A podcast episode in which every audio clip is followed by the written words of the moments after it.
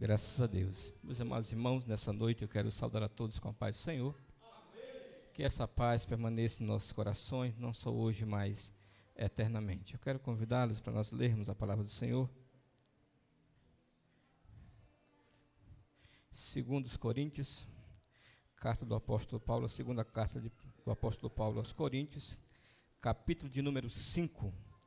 Nós iremos ler apenas dois versículos, versículo 17 e o versículo de número 20, segundo Coríntios, capítulo 5, versículo de número 17 e o versículo de número 20, que nos diz assim: Assim, assim que, se alguém está em Cristo, nova criatura é.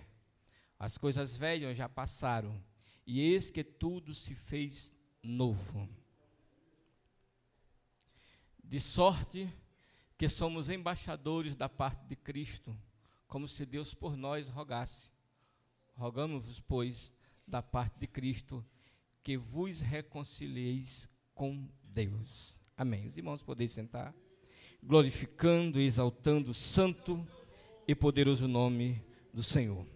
Quero dizer aos irmãos que eu estou alegre, feliz por mais essa oportunidade que Deus tem nos presenteado de estarmos na sua casa para louvarmos e bendizermos o santo e poderoso nome do Senhor. Eu não sei os irmãos, eu vim cultuar nesta noite. E acredito que os irmãos já sentiram a presença de Deus, Deus já falou através dos louvores, das mensagens que já foram ministradas. Eu quero dizer aos irmãos que Deus já ministrou ao meu coração nesta noite. Acreditando que Deus continua ressuscitando sonhos, que a última palavra ela vai vir do nosso Deus. E operando Deus, quem impedirá? Também já ouvimos nesta noite a transformação de um homem que outrora, mesmo em nome de uma religião, mesmo em nome de, de uma grande influência naqueles dias, Deus transforma ele e torna ele o maior pregador daqueles dias. E os seus ensinos servem para nós nos dias atuais. É por isso que eu louvo esse Deus, irmãos. Porque Deus pega as coisas que não são para confundir as que são.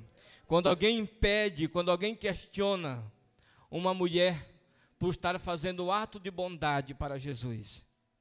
E o questionamento era: por que esse desperdício?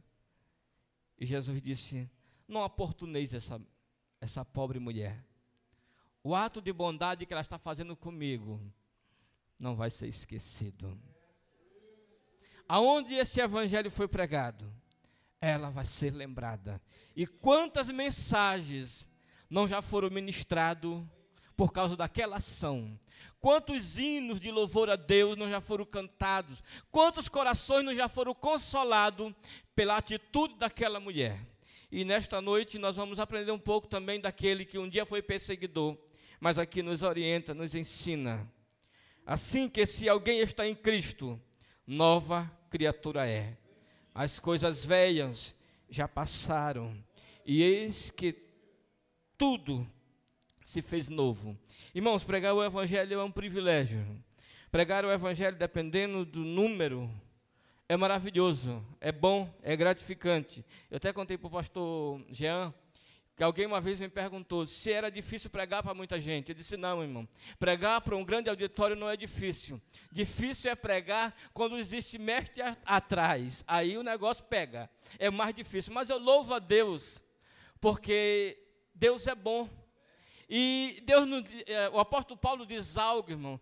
Se tu que te acha sábio, Tu não sabe nem o que convém saber. Nós estamos numa escola, irmão. Nós vamos continuar aprendendo. Nós vamos continuar sendo instrumento de Deus para que alguém venha a ser edificado. Uma coisa eu sei: Deus tem uma palavra para a sua igreja nesta noite. Diante do que nós já ouvimos, diante do que foi apresentado, diante do propósito, Deus tem algo para falar conosco nesta noite. Eu não sei se você está satisfeito com a vida cristã que você vive, mas se você não está satisfeito com isso, aprenda aprenda nesta noite: se alguém está em Cristo, nova criatura é.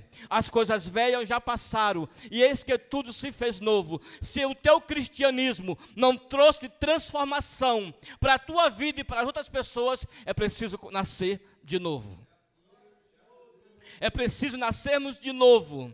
É, nós estamos vivendo, irmão, os dias muito difíceis é, aumentou muito. Quantas das vezes nós oramos? Eu lembro que no, na década de 90 foi criado uma campanha, um projeto de 90 até o ano 2000 chegarmos a 50 milhões de almas no Brasil.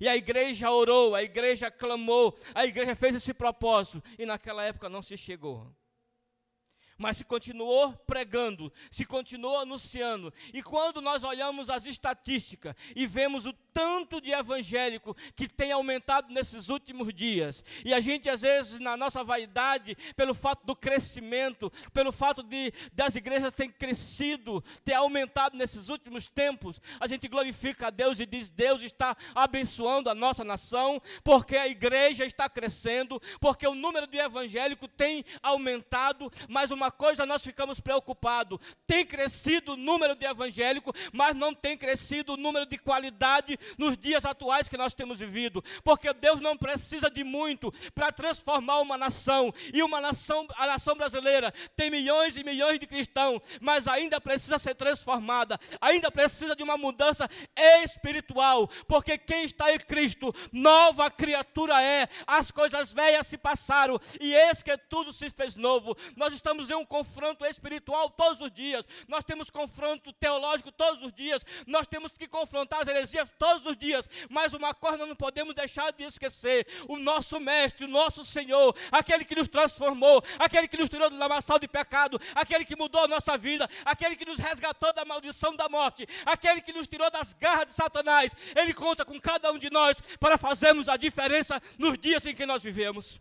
Se o teu, se o teu cristianismo não tem trazido diferença para a tua vida e para a vida das pessoas, é necessário nascer de novo. Porque a religião ela nunca fez grande diferença nos seus dias, pelo contrário, às vezes a religião às vezes divide, mas eu quero dizer que o Cristo a quem nós servimos, ele veio para fazer a diferença desta humanidade, porque ele transformou o mundo antes de Cristo e depois de Cristo. Depois de Cristo, pregamos o amor, pregamos liberdade, pregamos não preconceito, pregamos a santificação, pregamos que ele vai voltar e nós continuamos com esta mesma esperança. E a igreja, ela é incumbida de uma responsabilidade. Se você não sabe nesta noite, eu quero te dizer, você vai saber de algo. Você é importante. A Bíblia nos diz no versículo 20 que você é embaixador do reino é embaixador de Cristo. E qual é a importância de um embaixador? Ele representa uma nação, ele representa um reino. Nós representamos aqui na terra o reino de Deus. As pessoas têm que ver em nós o Cristo que nós pregamos porque quem está em Cristo, nova criatura é. E, irmão, para minha tristeza, eu não sei porquê, irmãos, eu tenho sentido assim uma angústia muito grande, um confronto espiritual muito grande, porque eu trabalho, irmão, com pessoas que se dizem cristão, que chegam a dizer para mim, oh, irmão, eu, eu, faço parte de uma igreja, de uma comunidade, eu sou evangélico, aí sai com um cigarro na mão, irmão. E sabe o que ele diz? Porque nós estamos debaixo da graça. Porque agora eu não vivo mais debaixo do jugo da lei. Quem foi que disse, irmão, que tu não tem responsabilidade? Quem foi que disse que uma boa doutrina não causa bons costumes? Por que, que nós temos que pregar contra os costumes se a boa doutrina causa isso? Qual é o meu costume? É glorificar a Deus. Qual é o meu costume? É louvar a Deus na minha casa. Qual é o meu costume? É doutrinar os meus filhos no caminho do Senhor. Qual é o meu costume? É que as pessoas vejam Cristo em mim. Qual é o meu costume? É sempre estar adorando e com o compromisso de não decepcionar o meu Deus. Mesmo me esforçando, eu sei que sou falho, mas eu corro debaixo da graça, porque nós temos um compromisso de buscar a Deus para continuarmos reconciliados com Ele. Nós não podemos perder a comunhão com o nosso Deus. Parece duas igrejas, irmãos. Nosso país é muito grande. Eu sou nordestino do Maranhão. E eu digo aos irmãos que a igreja lá é bem diferente dessa. A que eu tenho visto hoje aqui, ela é bem diferente. E sabe o que acontece, irmão? Não sei se eu volto a pregar de novo. Mas eu quero dizer aos irmãos, nós não precisamos de tanto amparato para a igreja crescer. Se você pegar na história, a Assembleia de Deus, a igreja pentecostal, ela não foi a primeira igreja no Brasil. Já existiam outras. E por que, que Deus abençoou tanto a nossa Assembleia de Deus, irmãos? Por que, que Deus abençoou tanto o movimento pentecostal? Por que, que Deus fez coisas grandes? Porque a igreja era diferente. Ela pregava o que vivia e vivia o que pregava. Isso fazia a grande diferença. Nós não precisávamos de, de qualquer coisinha, irmão. Nós não precisávamos de é, elementos para trazer alegria. Nós tínhamos a alegria do céu, nós glorificávamos a Deus pela simplicidade, sabendo que Deus é Senhor. E sabe o que acontecia?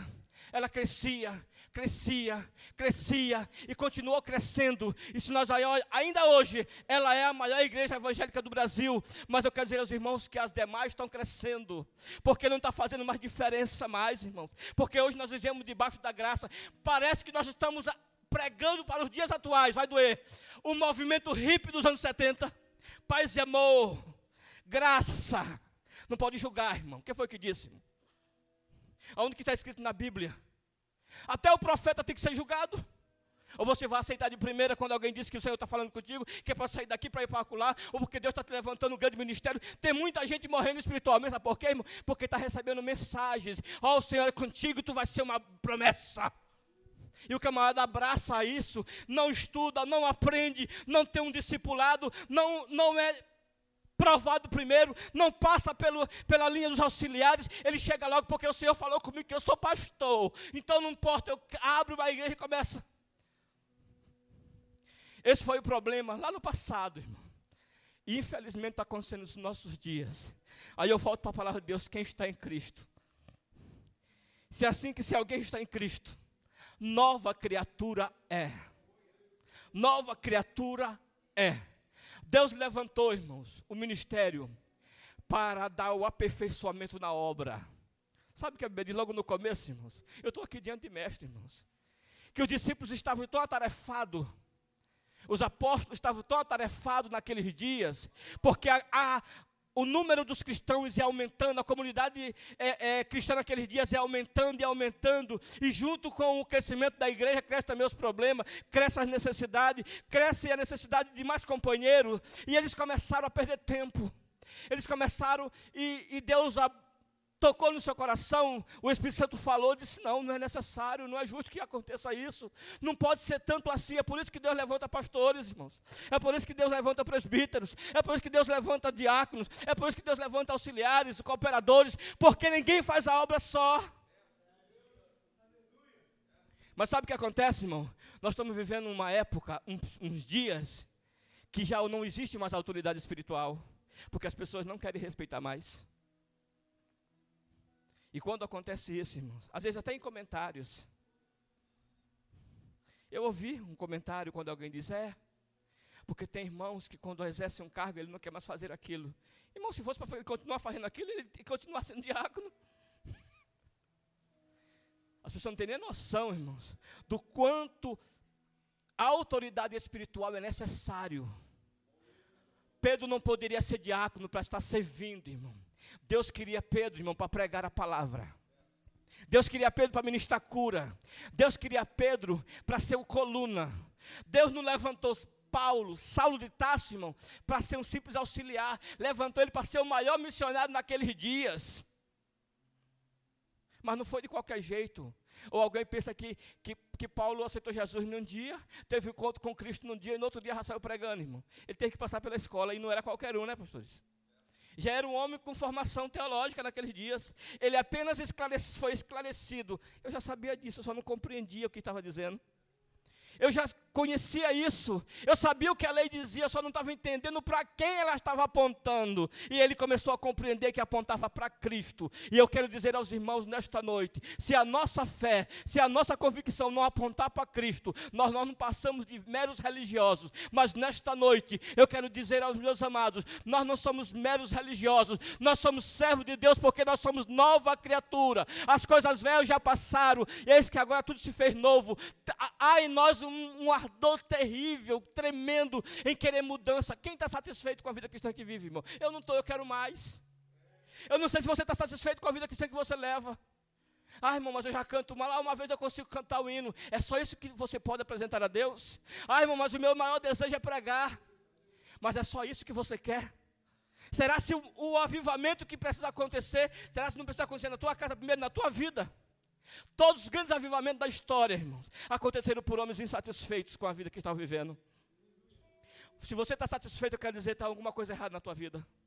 O que Deus tem nos proporcionado é algo maior. Já foi dito aqui nesta noite que o Senhor é o dono do ouro e da prata. Eu quero dizer que todos os nossos projetos colocados nas mãos do Senhor, Ele pode frutificar, Ele pode crescer, porque Ele é soberano. Deus faz o seu querer em nossas vidas. Então Deus nesta noite Ele quer falar conosco, Ele quer levantar pessoas destemidas, não preocupado com os conceitos, não preocupado com o que pode ser confrontado, confronte, irmão. Faça a diferença nos teus dias, para que o teu nome venha a ser honrado, para que alguém reconheça o que você fez. O que você faz para Deus, ninguém pode apagar. Sabe o que acontece? Cem anos passaram e a gente continua lembrando de quem foram os primeiros. Eu não sei quantos anos a Igreja Evangélica Assembleia de Deus ela tem aqui em Santo André. A Igreja Evangélica Assembleia de Deus na minha cidade ela está com 60 anos. 63 anos vai fazer. Mas até hoje nós lembramos que foi o prim primeiro homem que pregou o evangelho na nossa cidade. Sabe por quê? Porque o que ele fez foi tão glorioso. O que ele, foi, foi, o que ele fez foi capaz de transformar tantas vidas. O evangelho que ele pregou foi tão especial na vida de tantas pessoas que quem os fala respeita essa pessoa, porque eu louvo a Deus por ter conhecido o irmão Boaventura. Eu louvo a Deus por ter conhecido aquele homem que tinha 12 filhos saiu da sua cidade e foi para a nossa cidade, uma cidade bastante velha, irmão. Mas ainda nos anos 60 não tinha evangélicos, não tinha igreja. E se a gente parasse um pouco para ver, aquele homem ele conseguiu influenciar, na casa dele nasceu três igrejas. Porque ele compreendeu o chamado, ele sabia que não podia fazer sozinho. Ele sabia que não podia fazer sozinho a obra. E ele descobriu que já tinha lá mais duas pessoas. E ele foi até ele e disse: Olha, a minha casa é grande, eu tenho um salão. A gente pode fazer um culto lá. Tu faz culto na tua casa? Ele disse: Não, como é que eu vou fazer culto sozinho? Ele disse: Pô, já pode fazer, porque eu tenho 12 em casa. Com ele, a mulher dava 14, já era uma congregação. Junto da outra família, tinha outro tanto também, bastante gente, que era o cunhado dele. Então começou logo, e depois dividiram. Hoje são três igrejas. Mas saíram lá. E a gente lembra da história. E eu louvo a Deus que até no livro da história da nossa cidade, livro, a história da Assembleia de Deus da nossa cidade, um amigo meu chegou e disse: O teu nome está lá. Eu disse: Sabe por quê, irmãos? Porque eu não quero ficar simplesmente assistindo. Eu quero fazer parte da história. Se você quiser fazer parte da história de Jardim Ipanema, irmão, continue buscando. Não, se, não fique satisfeito, não esteja satisfeito só com o que você pode, pode dar hoje. Deus quer que você dê mais, que produza mais. Então, os grandes avivamentos foi de alguém que pagou o preço, buscando, querendo. Eu, essa semana, nós, nós estávamos, eu não vim para o culto esses dias porque a gente estava em campanha de oração lá em casa. E o livro que nós lemos, eu gosto muito dele. A turma não gosta porque tem alguma genealogia, alguns nomes, nomes difíceis. Neemias, um homem insatisfeito pela situação do seu povo. E olha o que Deus fez na vida dele, irmão. Aquele homem foi um instrumento para encorajar uma nação de cabisbaixo uma nação escravizada na sua própria terra, um povo humilhado diante dos seus inimigos, e ele consegue levar uma mensagem de esperança. Ele faz um concerto com o povo, o povo passa a buscar a Deus, e Deus faz um grande avivamento naqueles dias. E Deus, eu quero dizer aos irmãos, talvez precisamos de um avivamento no nosso meio para que a gente não fique satisfeito com as coisas que estão acontecendo. Deus quer mais, irmãos. Deus exige mais um pouco de nós. Não vamos ficar conformados só o fato de nós já sermos salvos. Não, irmão, tem mais pessoas precisando ouvir a palavra do Senhor. Tem mais pessoas precisando ser confrontadas. Alguém chegou para mim e disse: Você é daqueles que se escandaliza por qualquer coisa? Eu disse: Como assim? Ele disse: Não, eu sou crente há muitos anos. Mas eu não largo a minha cerveja que é que você acha? Eu disse, meu irmão, eu não acho nada, porque não foi eu que morri tu, na cruz no teu lugar. Agora, se tu já tem. E, o camarada, irmão, ele já congregou lá na Vila Lucita. Essa pessoa. E ele disse que ele não larga, ele saiu de lá porque ele não ia largar a cerveja dele e o vinho dele, porque Jesus bebeu muito vinho. Eu digo, é, tá bom, fica nessa, irmãos. Fica nessa porque tu está esquecendo das outras. Eu, aí eu perguntei para a pessoa que estava do lado dele, eu disse, tu quer ser crente assim? Ele disse, eu fico na minha. Porque ainda não é nova criatura, irmão. Quem está em Cristo, nova criatura é. As coisas velhas já passaram, e eis que tudo se fez novo. Viver em novidade de vida, irmão, é você atrair as pessoas para aquilo que você tem.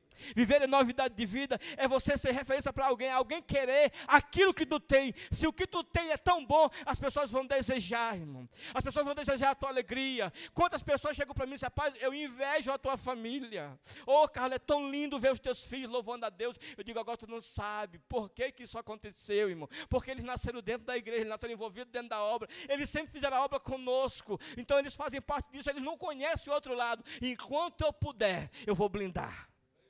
Eu vou blindar porque eu quero ver os meus filhos louvando a Deus. Eu quero ver os meus filhos exaltando ao Senhor. Eu quero que as pessoas queiram o que eles, eles têm. Então, que a gente venha desejar isso, que as pessoas venham desejar aquilo que nós temos, irmãos. Nós não somos egoístas. Nós não somos egoístas, não, irmão. O céu é grande. E o nosso Deus, Ele abraça todos. Não, se, não fique satisfeito só com esse número de amigos que você já pregou. Deus ainda tem outras pessoas que Ele quer te apresentar. Deus quer fazer isso, então as pessoas têm que ver. Agora, para isso, tem que ser nova criatura. Aí o Paulo, o pequeno Paulo, ele diz: Portanto, agora, nenhuma condenação há para aqueles que estão em Cristo Jesus. Por quê, irmão? Porque não ando segundo a carne, mas ando segundo o Espírito. Por que, que andar segundo o Espírito é melhor, irmão? Sabe por que eu louvo a Deus por isso, irmão? Porque a Bíblia diz que o Espírito de Deus testifica com o meu Espírito que eu sou filho de Deus. E se eu sou filho de Deus, irmão, eu sou herdeiro. Então eu tenho algo grande, eu posso não ter nada aqui, irmãos, mas me espera algo imensurável me espera algo imensurável. Aquilo que o coração nunca imaginou, a mente nunca imaginou, não deu para pensar, é, é algo maior. O que Deus tem nos proporcionado. Às vezes eu assisto é, alguns documentários, eles mostram algumas cidades novas, né? Uma coisa linda. Aí o cara assiste assim, Dubai, mostrando a beleza. E a gente fica assim, é bonito, né, irmão? Aí sabe que eu. Porque eu, eu não posso deixar o reino de Deus menor. Eu digo, mas o céu é mais bonito. Ah, mas deve, é, o seu ainda é mais bonito. Aí você olha assim, chega no lugar. Eu lembro que eu fui com a Elo, eu não lembro do ano mais. Eu fui visitar Carolina, um, uma área de turismo no, no, Maranhão, muito bonita. E quando a gente chegou lá num lugar chamado Santuário, a primeira coisa que veio na minha sabe qual foi, irmão?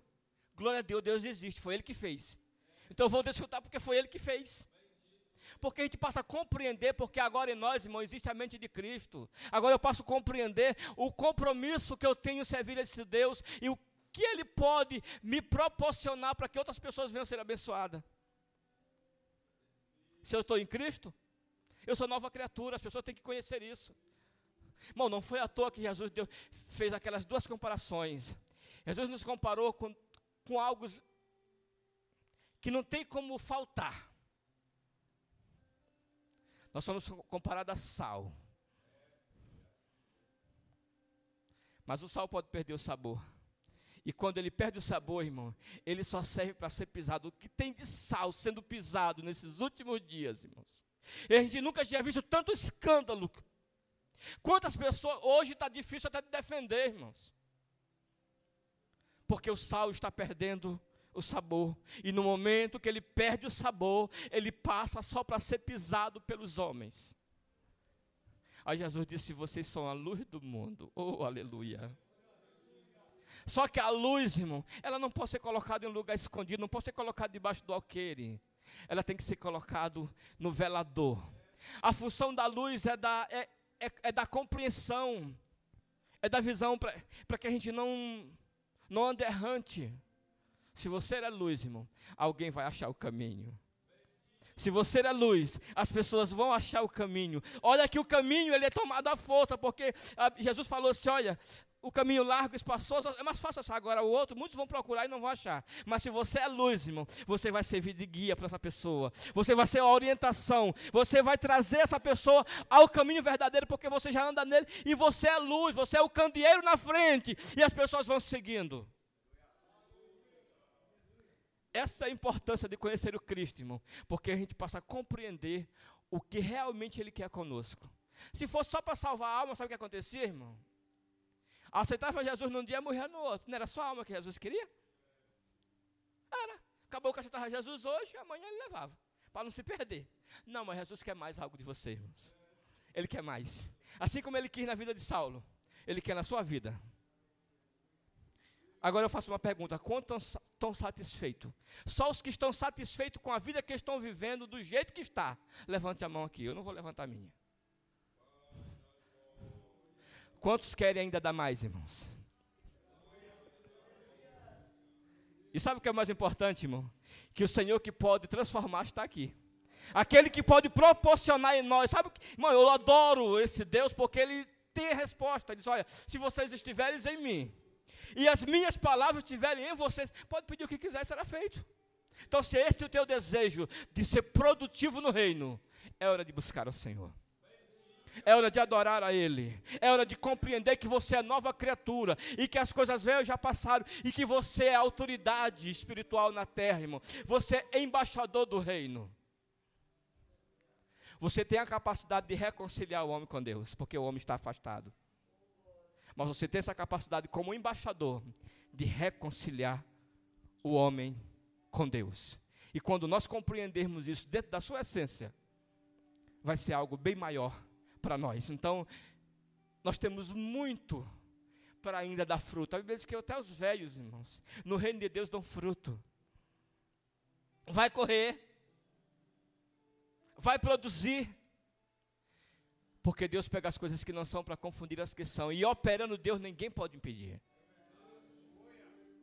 Quantas pessoas não estão sendo ganhas por pessoas que pagam preço orando? e apresenta. Eu vi ontem, hoje pela manhã, o pastor Francisco contando, de alguém agradecido porque ele orou tanto por ele.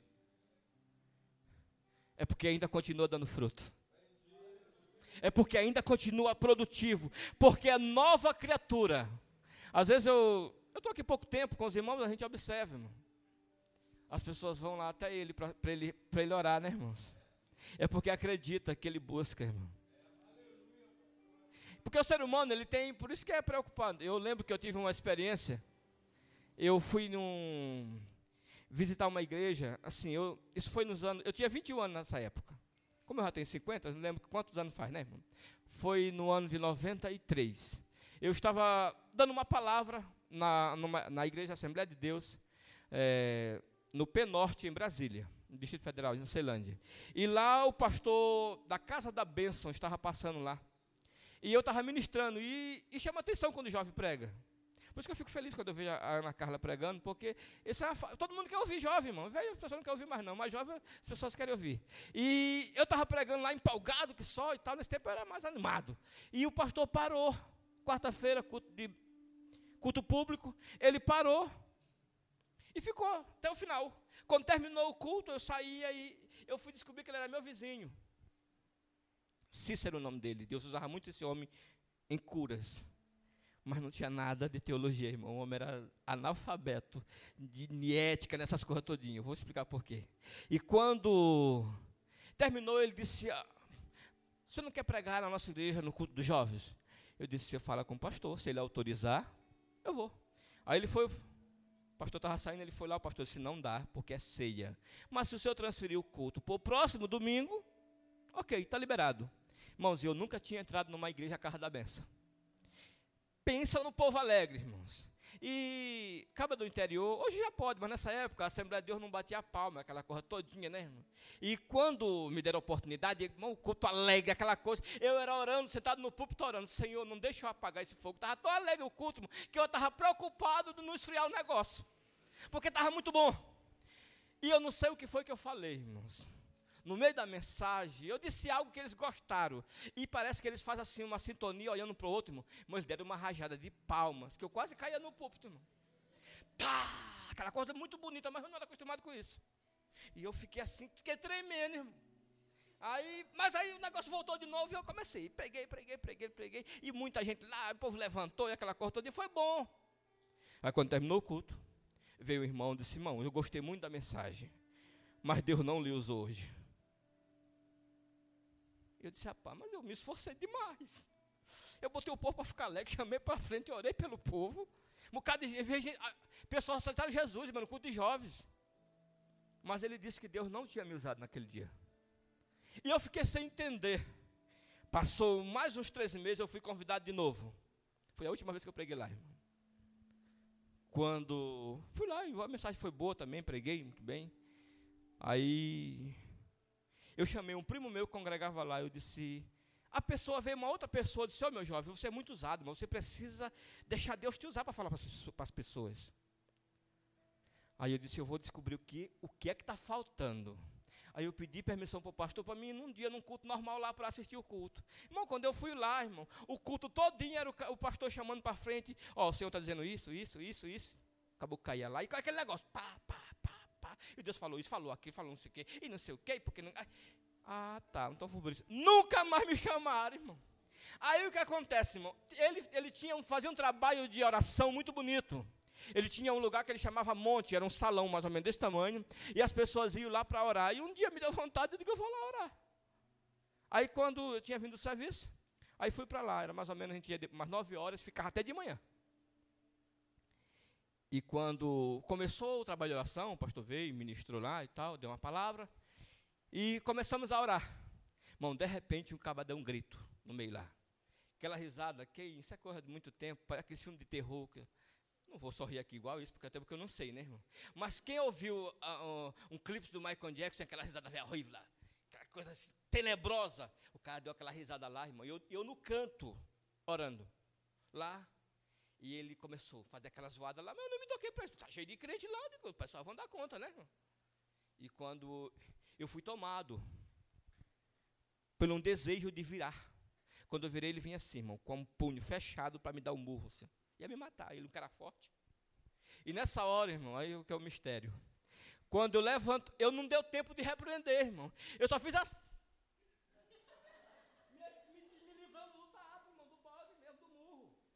Aí ele caiu. Ah, pronto, irmão. Quando ele caiu, o irmão já estava com óleo. Eu nunca tinha visto eles ungir o diabo, irmão, mas nesse dia ungiram o demoniado. E o cabo agarrou o óleo e começou a jogar em cima do endemoniado. E aquilo eu cheguei assim e disse, pastor, vocês ungem aqui endemoniado? Aí ele ficou assim, eu disse, solta ele, senhor. Aí eu fui na, na digo, agora tô. Cheguei lá e falei brabo pro capeta, mandei sair, ele saiu. Pronto, irmão.